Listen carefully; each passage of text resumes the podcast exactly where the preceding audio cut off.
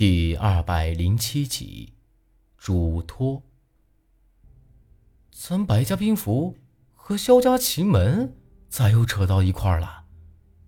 我纳闷的看着八子里，他又开始吧嗒起那旱烟来，估摸着是想在临死之前多抽几口，毕竟这旱烟呢，可算的是他的命根了。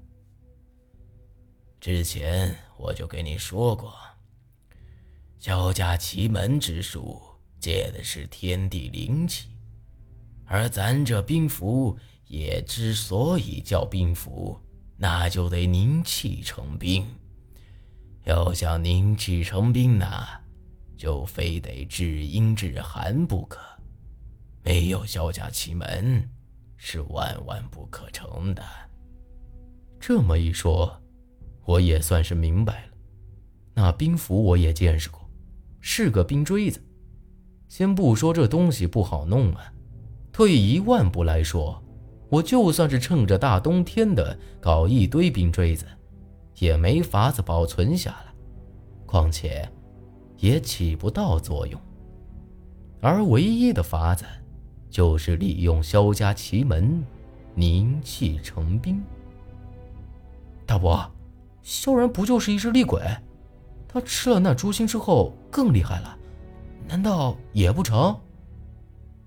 以萧然现在的能力，就算不会奇门之术，应该也没啥问题。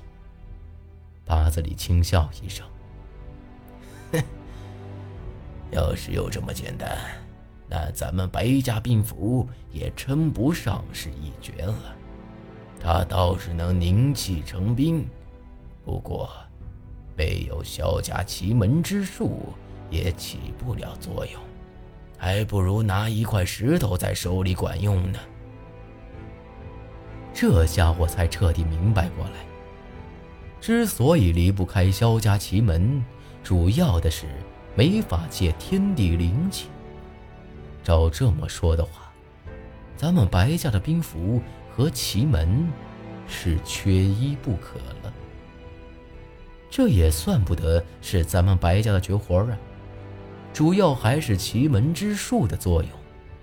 难怪八字里说咱们白家兵符没人会。最主要的是，萧家奇门早已经没人精通了。既然已经出现了白家兵符，那个还活着的萧家人，肯定早已经找到探冤窟了，然后和咱们白家那人联手。我不禁有些担心起来。八子里叼着那大烟袋，闷着头，没做声。当时我见那兵符的时候，是控制着那女人的尸体，这一看就是邪术啊！指不定那压根儿就不是白家兵符，只不过也是用了冰锥子而已。毕竟之前八子里也说过，沙子探冤窟。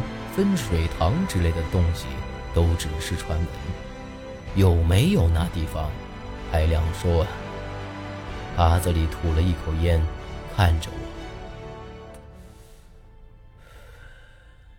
长崎，不管是咱们四门还是鬼门，一些绝活手段本来就没啥子正邪之分，就看哪个手里头咋个用呢。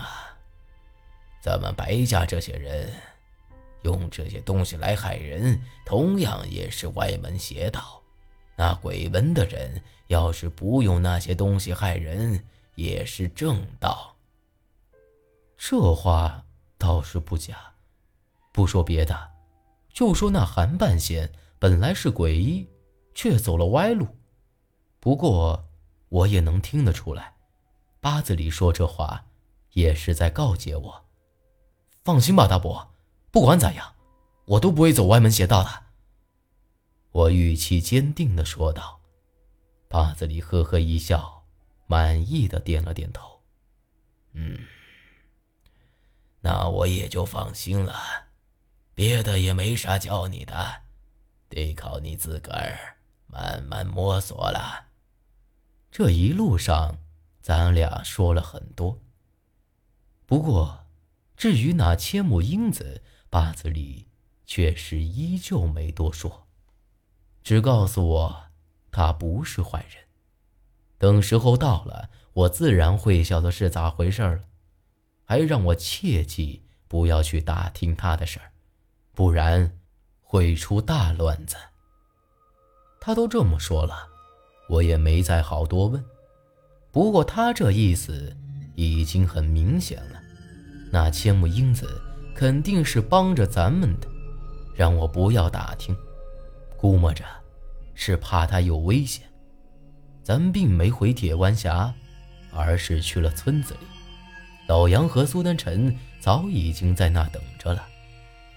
到了村子里之后，八子里特意交代大伙儿，他要出趟远门，以后还望大伙儿能看在他和老杨的面子上，多帮衬帮衬我。原本在这里住的猫胡子一伙人，自不必多说了，本来就是热心肠，而从临江镇来的人。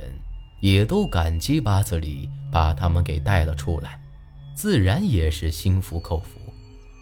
不过我心里头却很不是滋味八子里都已经只剩下一天了，却还在为我担心。酒足饭饱，八子里又和大伙聊了一阵，一直到傍晚，咱们才离开村子。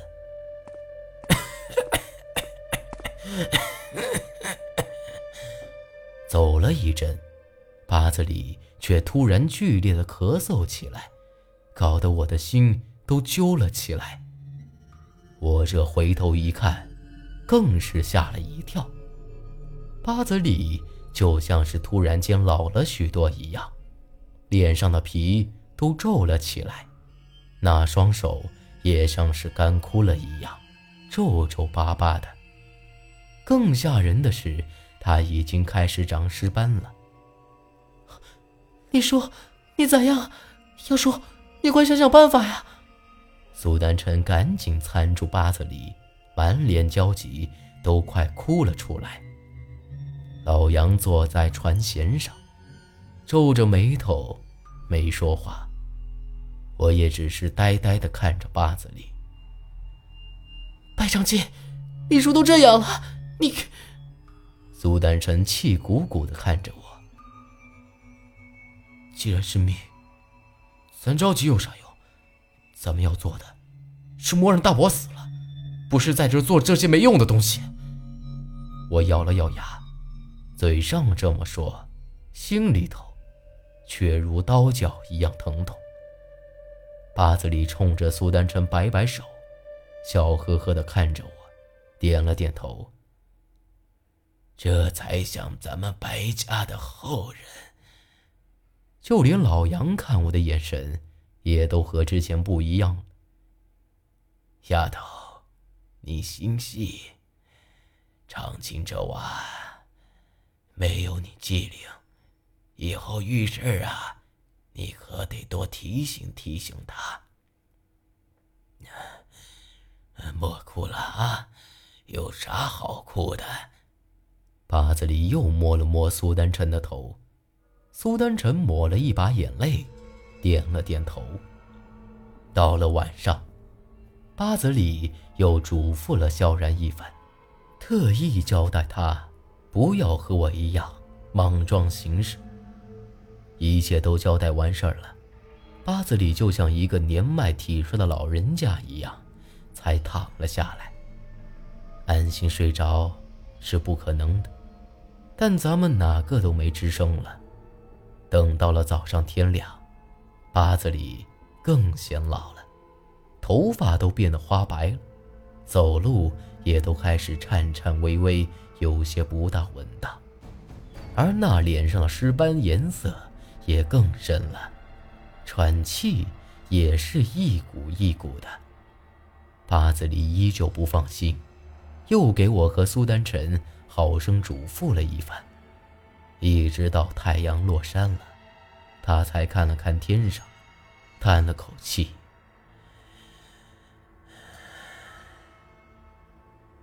也差是时候了。”长期，你去送我。说完，就朝着洞口走了去。我赶忙过去扶着他。苏丹臣在后头带着哭腔喊了一声“李叔”，八子里只是回过头冲他笑了笑，没搭话。上了那条木船之后，八子里让我朝着长江去。用他的话说：“既然是白家水鬼，死也得死在长江上。”路过村子的时候，咱们也没做停留，天已经完全黑了下来。天儿不错，是个好日子。值了。八子里斜靠在船上，抬头看着天上的月亮，说完，又颤抖着手拿出那大烟袋来。大伯，让我来。我拿过那烟袋。把烟叶塞紧实，点着了，放到他手里。他满意的吧嗒了一口，剧烈的咳嗽了起来。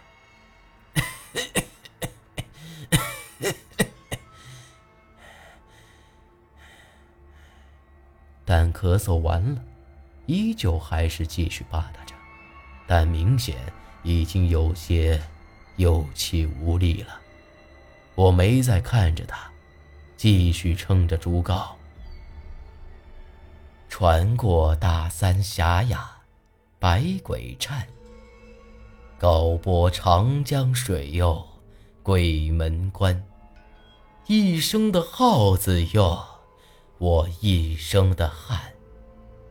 一生的耗子呀，我一身的胆。这是我第一次听八子里喊的号子。虽然从我嘴里喊出来没有他那般的气势，但我还是尽量和他的腔调一样。大伯，大伯！喊完之后，我叫了他一声，却没听到回应，连喘粗气的声音也没听着了。这会儿，我终于还是没忍住，眼睛水儿吧嗒吧嗒的。